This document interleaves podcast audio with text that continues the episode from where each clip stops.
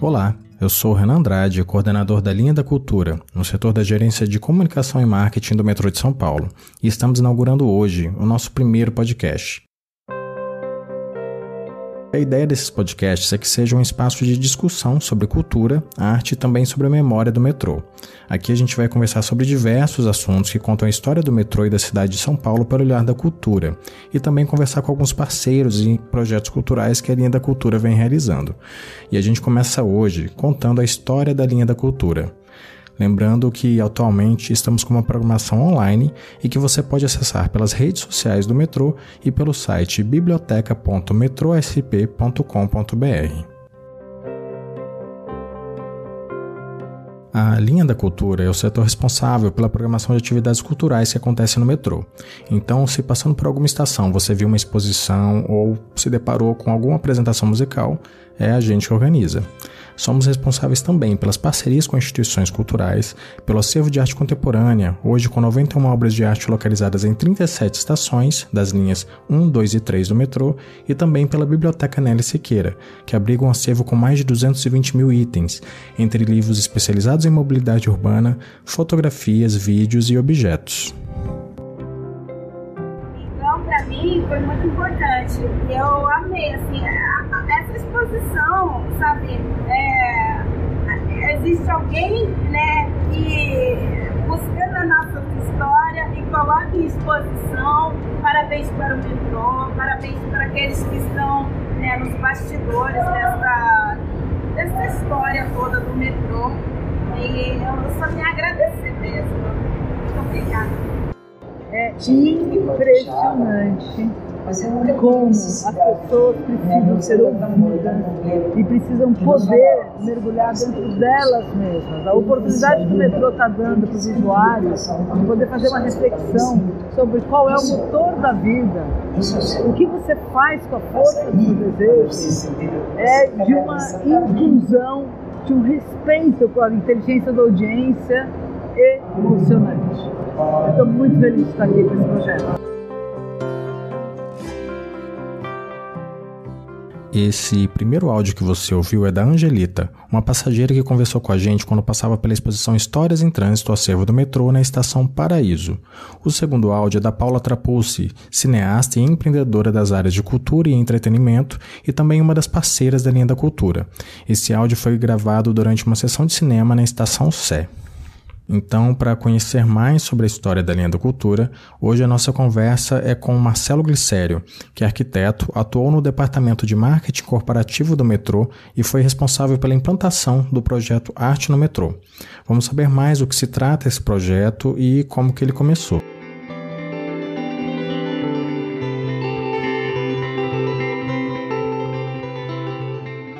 Marcelo, eu queria entender um pouquinho a ideia de como surgiu né, a ação cultural, a, a ideia da linha da cultura, da, de todas as atividades culturais que acontecem nas estações do metrô, já há mais de 30 anos, e a, a, formação do acervo de arte contemporânea do metrô, né, o que se chama de arte no metrô, e que hoje completa é, 91 obras em, em 37 estações. Falar um pouquinho dessa história, né? Então, Renan, em 88, uh, eh, nós viemos uma equipe multidisciplinar de arquitetos, designers, publicitários, nós viemos da área operacional do metrô. Fomos convidados para implantar a área de marketing institucional da companhia. E uma das tarefas principais foi não só aplicar a experiência e o conhecimento que nós já tínhamos das campanhas com os usuários, mas também criar uma política de humanização para as estações do metrô. E tínhamos na mão como ponto de partida uma pesquisa que nos informava que os usuários achavam as estações do metrô frias, cinzas, a relação a, a, do usuário com o sistema assustava um pouco a convivência. Acho que a alta tecnologia do concreto aparente, do acabamento das estações, com uma performance rigorosa dos trens, causava um certo impacto no cotidiano dos usuários. Foi aí, então, que nós já havia timidamente um, algumas exposições sem identidade e chamando já de ação cultural, mas não tinham essa identidade, foi que criamos a identidade da ação cultural. É, e aí transformou no, no, consagrado Linha da Cultura, né? que acho que absorveu todas as manifestações que ali aconteciam. Paralelamente à ação cultural, nós fomos atrás dessa política de humanização é, do que tinha realmente acontecido, o porquê de ter acontecido só obras de arte na estação Sé. E que em 78 foi inaugurada a estação Sé e a, o metrô absorveu algumas esculturas e nós quisemos do, saber do, do, projeto de revitalização, né, ali da Praça da Isso, Sé. nós queríamos saber exatamente, é, não, a construção da estação Sé e a revitalização, é isso, a revitalização da praça da, da Sé, né? Então, conversando com o arquiteto Roberto McFadden, que era o que quem tinha concebido a estação Sé, ele nos contou que o metrô tinha absorvido essas algumas obras de arte dentro de um projeto maior de reurbanização da praça, que era o conhecido Jardim das Esculturas, e que mais tarde eu vim saber pela criadora desse projeto, a, a, a crítica de arte curadora Radha Abramo, que ela chamava esse espaço de museu aberto de Sé. Ela não gostava do termo Jardim das Esculturas. E foi, foi ela quem organizou o espaço de arte desta praça na época. Né? Então, naquele ano de 88 e 89, nós começamos a exercer algumas atividades de parceria privada. Foi bem a época que começaram essas parcerias que até hoje acontecem. Já realizamos uh, também as quartas musicais na Estação São Bento, numa parceria também privada, e colocamos, instalamos, meio que a bel prazer, assim, uma escultura na Estação Paraíso, com participação da iniciativa privada, que causou uma ampla divulgação repercussão da instalação em jornais e revistas, que é a obra do Renato Brunello, chamada Equilíbrio, na Estação Paraíso. Nessa época, a Radha Abramo nos procurou. Ela era já a zeladora cultural do governo do Estado e ela veio que meio dar um puxãozinho de orelha, porque não questionando a qualidade do artista, nem muito menos o trabalho dele, que era super bonito, mas questionando a forma com que a gente estava fazendo. Né? Afinal de contas, era, um arte, era arte pública, patrimônio público, e ali merecia um critério mais rigoroso. Foi aí que a gente aprendeu a fazer arte pública. E acho que na época a gente até brincou com a Radha Brahma, nos dê a bula, vamos fazer como é que tem que ser feito, né? E foi criada então a primeira comissão consultiva do projeto Arte no Metrô. Olha, eh, essa comissão ela teve um adendo bem interessante. A gente, eh, ela foi toda multidisciplinar também. Para te dar um exemplo, além de museólogos e críticos de arte, tinha um ambientalista, que era o professor Assis Absaber. E, na época, nós mesmos sugerimos à comissão que fosse também integrado, fizesse parte desse grupo, um representante dos usuários. O metrô tinha essa coisa, essa relação de comunicação com o usuário na área operacional muito forte. Ele estava sempre querendo feedback. Então, nós pegamos um usuário que era mais participativo nas reclamações, colocava mais cartinhas nas caixinhas de sugestões. Na época, era caixinhas de sugestões, não tinha internet nenhuma eu, eu, esqueço, eu não esqueço do nome dele, Dario Banagura, que era o representante dos usuários na comissão. Isso também trouxe uma repercussão muito positiva para o projeto. Né? Criou uma situação bem simpática e, e, e mostrou que era realmente um projeto para acontecer. Foi muito importante ter criado essa chancela. A gente acabou tendo até prêmio internacional e uma repercussão tremenda através da UITP, que é essa instituição que é, integra todos os países dos metrôs do mundo, né? E fizemos ações com o metrô de Paris, São Francisco e Portugal, com ações inclusive conjuntas, de troca de obras de arte. Sim, sendo David Almeida, né, no caso de Portugal. É, o David Almeida foi o português. É, esse projeto é um projeto extremamente interessante porque os metrôs de Lisboa e São Paulo foram pioneiros nas comemorações do Brasil 500 anos é, foi uma ação que acabou também tendo uma repercussão extremamente importante e que nos levou depois a ter uma representação no Brasil 500 anos é, do governo federal. Né? É, esse foi a, a, essa ação foi assim, foi um olhares cruzados sobre o descobrimento. É, a visão dos portugueses aqui no Brasil, na estação é, Conceição, e a visão de um artista brasileiro lá na Estação Restauradores. Lá, inclusive, o mural chama-se A Chegança. Os usuários do metrô de Lisboa somos nós, os índios. No... Mostra como é que nós os vimos.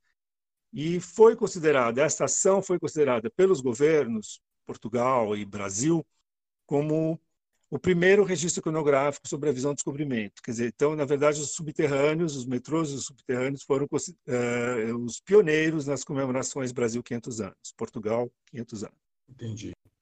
Você até mencionando assim essa, essa é, parceria com metrô, outros metrôs do mundo, do, do mundo, assim, pensando, é, eu acho o arte no metrô, assim, ele surge também a partir dessa relação de você vê o metrô da Rússia, né, que tem que as estações são pensadas, né, como uma obra de arte.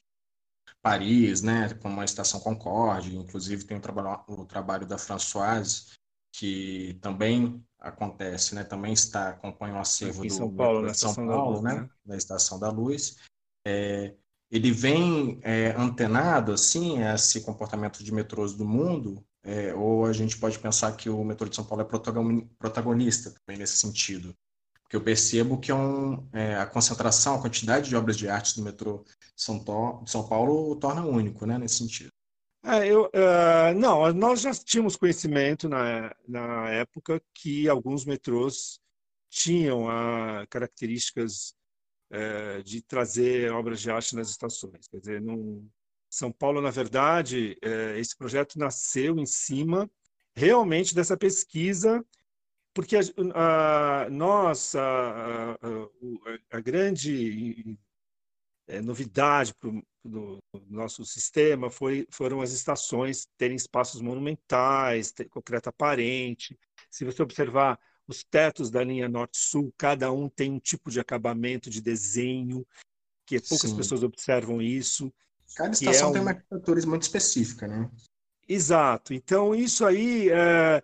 E foi em cima, um pouco em cima dessa pesquisa, porque nós começamos, a nossa demanda começou a aumentar, aumentar, aumentar, e o metrô começou a ficar muito, tudo muito automatizado, embarque, isso e aquilo, e aqueles espaços, de certa forma, precisando uh, serem humanizados, terem mais cor, tanto que a, a linha da Verde, da Paulista, as estações, elas já vieram com acabamentos coloridos, depois as extensões já vieram com iluminação natural, quer dizer, na verdade a gente tinha uma, um efeito caverna ali, que não combinava muito com o perfil da cidade, com o perfil do, do acho que do próprio brasileiro, né?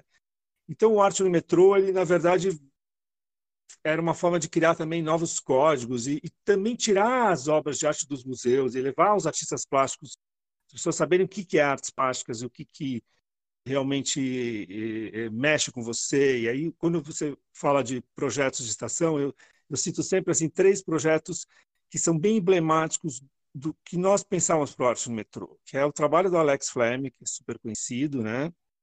O trabalho do Alberto Nicolau também, que foi um trabalho homenagem a um transplante de Jequitibá que nós fizemos entre Sacomã e uh, Vila Prudente, estação Vila Prudente, e ele deu aula no colégio, que estava de pendurado no, no, no próximo à estação, e, a, abriu, inaugurou a estação com a obra dele permanente e o trabalho dos 600 alunos que ele deu aula, e fizemos com papel, desenhos com papel reciclado de bilhete picado de metrô, uma coisa super sustentável, que, que foi bem bacana também, e o trabalho do Petkov, que é um trabalho que traz uma história toda da, da semana de 22 e, e técnicas da, né, daquela coisa da anamorfose, técnica do Leonardo da Vinci ali, que mexe um pouco com essa coisa do movimento, né?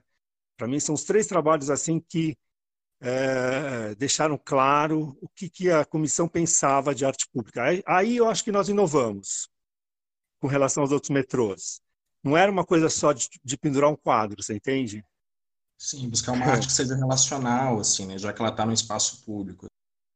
É, porque você veja, por exemplo, essa coisa da diversidade, das figuras, da, da do trabalho do Alex com os usuários ali na plataforma e olhando para a rua e olhando para dentro, e ali você tem as, as, as etnias todas, é, é, é, sai um pouco do lugar comum só de uma, uma obra permanente, que é, trabalho da Lígia Heineken também em em Ana Rosa, são as figuras todas de cerâmica, são os usuários ali na, pendurados ali para esperando o trem, né? Bem interessante. Sim, então, é, me chamou muito a atenção. Também acho que disso, mexeu assim. bastante. É. Sim, seja pela quantidade de obras, mas sobretudo de ser uma coleção de arte contemporânea, assim, né? Que normalmente. É, na verdade, né, eu acho que, é, na verdade, em termos de arte pública, São Paulo, onde esse universo subterrâneo é a maior expressão de arte pública da cidade. Sim, sim. Porque você não encontra isso na superfície. Você tem algumas ações no, no Vale do Baú, na próprio Jardim da Sé, mas o Jardim da Sé ficou trincheirado, ficou uma coisa que não é passagem, é um lugar que as pessoas têm que ficarem ali, ponto final. Não... E, e o metrô tem essa coisa da passagem, você pode ir observando a obra de arte aos pouquinhos, né? Cada dia você percebe um detalhe, é bem legal isso. É, é diferente, é um espaço que se diferencia, por mais que seja um espaço público, né? E é, a, é, a, a, o público tem uma relação diferente assim com as estações do metrô, né? Não é, não é um espaço que você está na rua, né? É um espaço também de encontro, de permanência, né? A gente Exato, as pessoas é. ficam no metrô, de ponto as pessoas de encontro, encontro no metrô, né? E tem histórias muito incríveis assim de casais que se conheceram nas estações, enfim. E, e, mas sobretudo a partir do ponto de vista da, do acervo de arte, são trabalhos que se propõem assim, seja na sua construção, idealização, seja na sua permanência após incorporados ao acervo, nessa relação direta com, com os passageiros, assim. É, seja, muito legal, é, né? histórias muito interessantes, assim, a partir dos primeiros trabalhos, assim, incorporados, né? É, é nós tivemos, nós tivemos várias, nós tivemos, isso que você está falando me lembra um pouco várias discussões que tivemos quando a gente colocou os murais da Tumi, na, na Paulista, Tumi, Cícero eh, Dias, eh, Fernando Lemos, porque eh, ali tinha uma comunicação visual de nome da estação. E aí tinha uma, uma, discussão e uma guerra com a arquitetura, porque nós íamos tirar a comunicação visual da, da plataforma, o usuário parava dentro do trem e via lá as letras consolação, ou pedaços de letras, e ali ele saberia que estava na estação que ele chegou, do lado de quem está sentado. Né? Aí o que, que a gente dizia? Mas aí ele vai ver o colorido do mural da Tomi, ele vai falar, pô, é, eu estou na minha estação, estou na estação que eu preciso descer. Então a arte como referência, como código. E aí realmente isso aconteceu. A gente pôde constatar isso. Foi bem legal. Nem sempre precisaria, precisaria tanto de uma comunicação visual, entendeu? Sim, é a arte sendo sim. referência, né? Interessante ter colocado isso. A gente fez uh, recentemente um vídeo, né? É, com a arquitetura do metrô acerca dos estudos de nomenclatura para as estações, né, que é para corroborar justamente para essa questão de uma localização do, do, passageiro pela cidade, a partir do nome, da identidade com o território que a estação se coloca, né, e, e pensar o acervo também como, como esse ponto de referência, assim, espacial na cidade.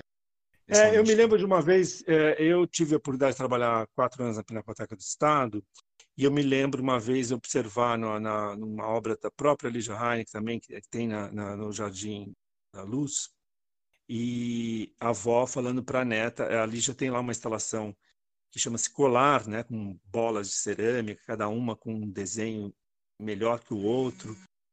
E dizia, dizia lá na, na a avó dizia para a neta, minha filha, não fique demorando tanto para observar isso. Uh, nós, você passa todo dia aqui, você vai vendo devagarzinho. Uhum. Sim, sim. e é assim o que é, o, é o arte no metrô, né? é bem isso. É. O arte no metrô é bem isso. Sim.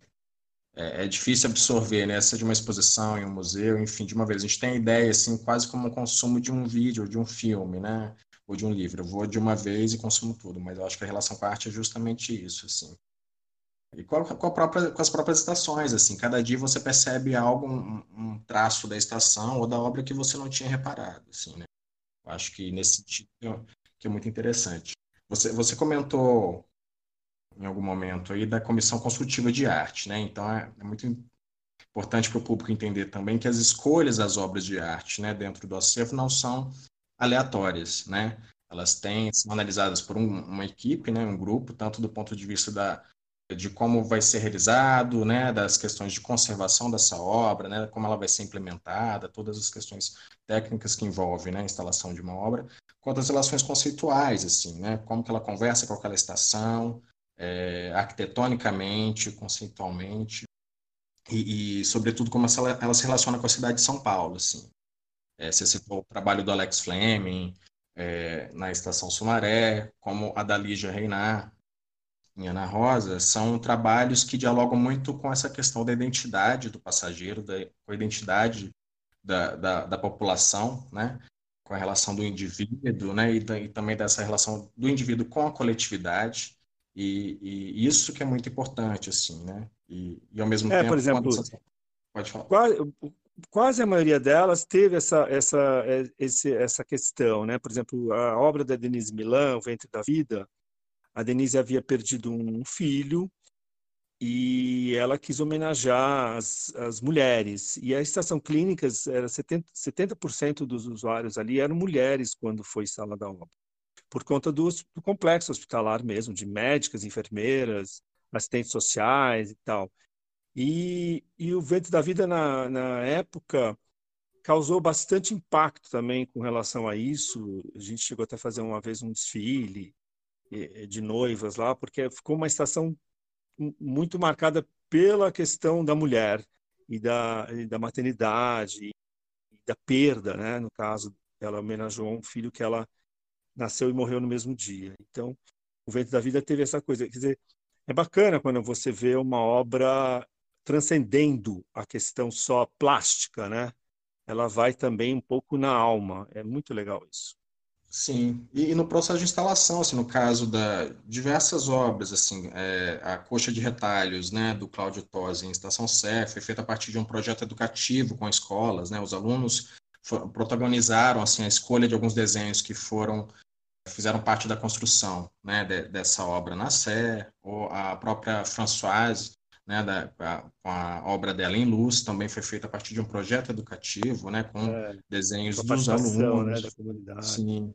Ou a instalação das esculturas da Lígia Renata também Ana Rosa, né? Assim, o público, no momento de construção ah, da obra, o público participa, e, né? E o, é, e tem o trabalho do Gontran Deodoro, que foi também bem legal.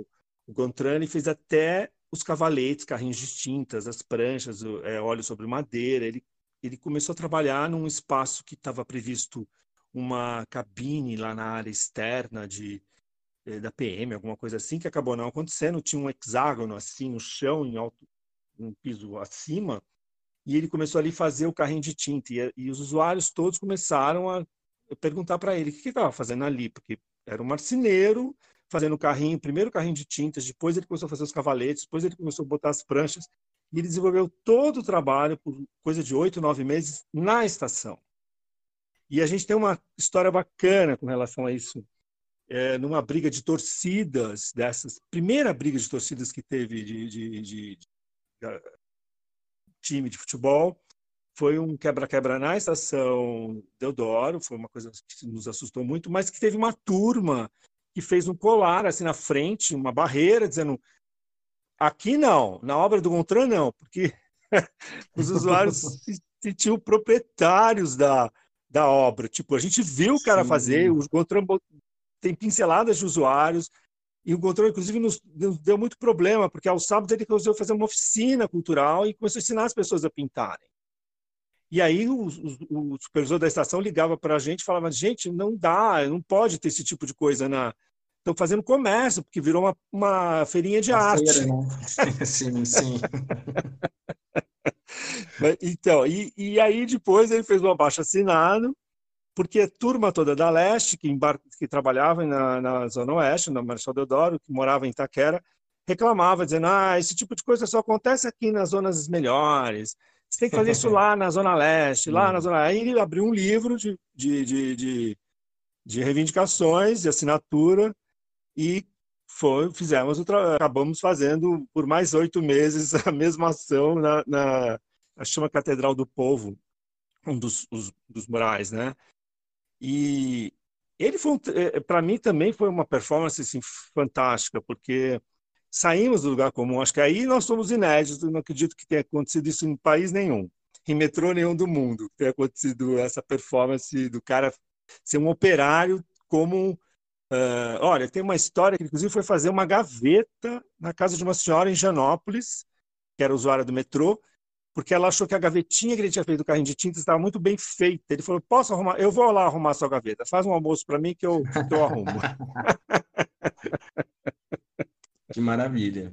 E interessante falar isso essa questão né? do pertencimento, assim, né? Porque, é, é. primeiro, são três é, linhas, né, com um perfil de público muito diverso. Diferente. E, é, essa relação com o pertencimento com a cidade, a gente percebe muito essa questão até do, do vandalismo né, com a arte pública, e, e, no caso, referenciando aí a obra do, do Gontran, em Marechal Deodoro, são telas e, e, que estão extremamente conservadas, assim, né?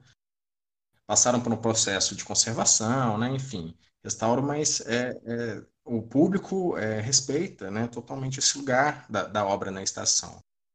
É verdade. Bacana mesmo.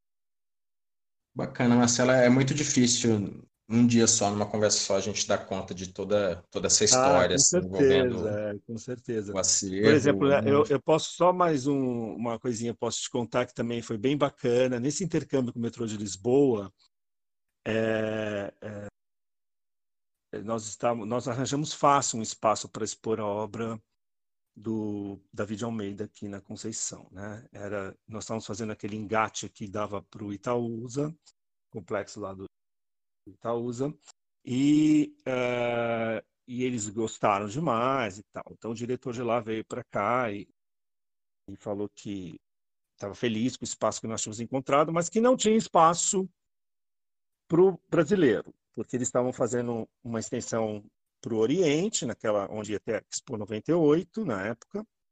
Nós estamos falando em 92, tá? 1992. E ele falava, ele dizia para nós que, olha, a gente quer dar para vocês uma estação inteira para artistas brasileiros, podemos fazer um pupurri, ou dois, três artistas, ou um artista, que vocês acharem melhor, mas para 98. A gente inaugura agora em 92 aqui, a gente cede um espaço em 98. E, e nós estávamos numa reunião com a comissão toda, e eu falando assim, não, 98 vai saber o que está acontecendo, é muito tempo, a gente sim, quer fazer sim. uma assinamos um protocolo de domínio paritário, toma lá da cá. Era, era, fizemos uma exposição sobre o projeto Arte Metrô lá, eles fizeram aqui, itinerante, de doação cultural, depois, não, agora é uma coisa permanente. E eu sei que eu fui perdendo um pouco a paciência com ele, porque ele estava sendo categórico que não, não íamos ter o nosso espaço. Eu falei para eles assim, uh, ele chamava Portela, eu falei, Portela, vocês não descobriram o Brasil? Então não vai ser uma paredinha que você não vai descobrir. Aí, o que, que aconteceu? Ele, se não, tiver, ah, não descobrir a paredinha para nós, não tem obra aqui nem lá. É, é, são olhares cruzados sobre a visão do descobrimento. Esse é o conceito do nosso exato, projeto. Exato. É, aí ele voltou, ele foi para Portugal.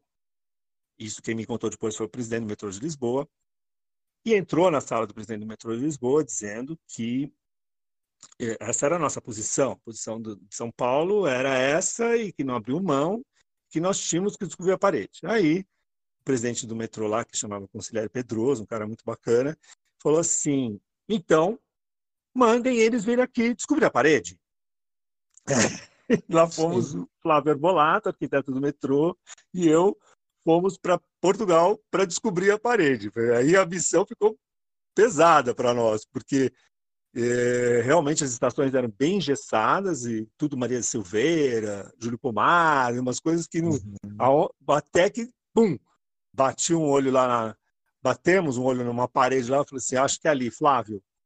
E eles toparam, tinha que tirar um remanejar um hidrante, pá, pá, pá, e ali nós poderíamos dar o nosso recado, era um espaço bacana e ao mesmo tempo não era oneroso, porque não era um espaço enorme.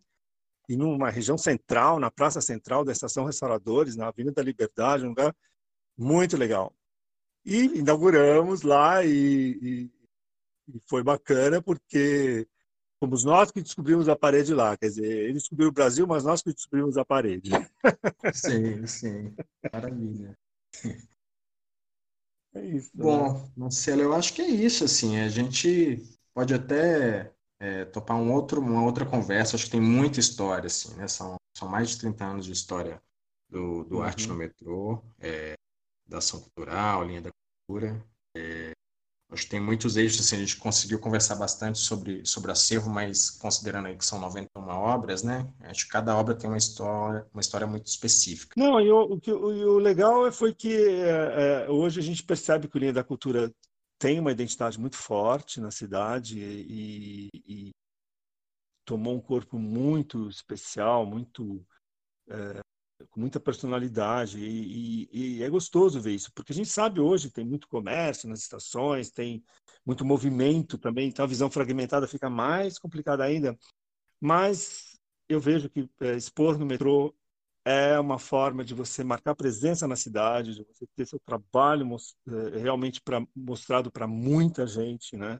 Sim. É, então essa desmuseologização aí da arte é puta, foi fundamental e o Linha da Cultura está de parabéns de manter essa identidade. Sim, tanto o metrô, né, por manter essa história e priorizar, né, a, a linha da cultura como uma ferramenta extremamente importante, né, de humanização e, e pensando até a qualidade de vida, a qualidade do serviço que o metrô presta, né, aos, aos passageiros e como um vetor extremamente importante para a cultura, né, a arte é, e as linguagens artísticas como um vetor extremamente importante para a vida das pessoas. Assim, né? Então, se é algo prioritário numa empresa que o serviço é, é transporte, né? Uhum. então isso é extremamente importante da gente frisar. Pensando também a magnitude do, do metrô, né? é uma cidade uhum. né, subterrânea. São várias cidadezinhas, né? Exato. São várias cidadezinhas dentro de uma grande cidade, porque é um universo muito grande. Sim, e, e aí pensar esse espaço justamente você falou que é não musealizado, né? Entendendo assim, a gente pensa é. até a é. história dos museus, que são espaços ainda elitizados, né? Pensando todas as questões de acessibilidade, de acesso é, social, é, o metrô simplesmente está ali dialogando diretamente com, com o seu público. Nesse sentido, é extremamente potente, né? Você poder oferecer isso para a sociedade, para o público em geral. Muito bem. Mas é isso. Marcelo, muito obrigado. Obrigado a é, você é... pela possibilidade se você topar e contar um pouquinho da história. Claro. Não, se você topar, sem dúvida faremos mais, teremos mais conversas. Eu acho que tem, tem muito assunto para gente e muita história para a gente tratar ainda. É, é, com certeza.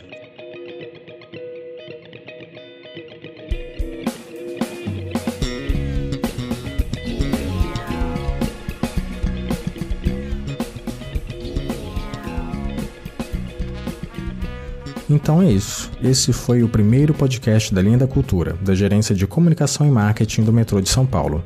Eu sou o Renan Andrade e esse episódio teve edição de Ana Araújo. Você ouviu áudios de Angelita, Paula Trapulsi, Renan Andrade e Marcelo Glicério. Até mais.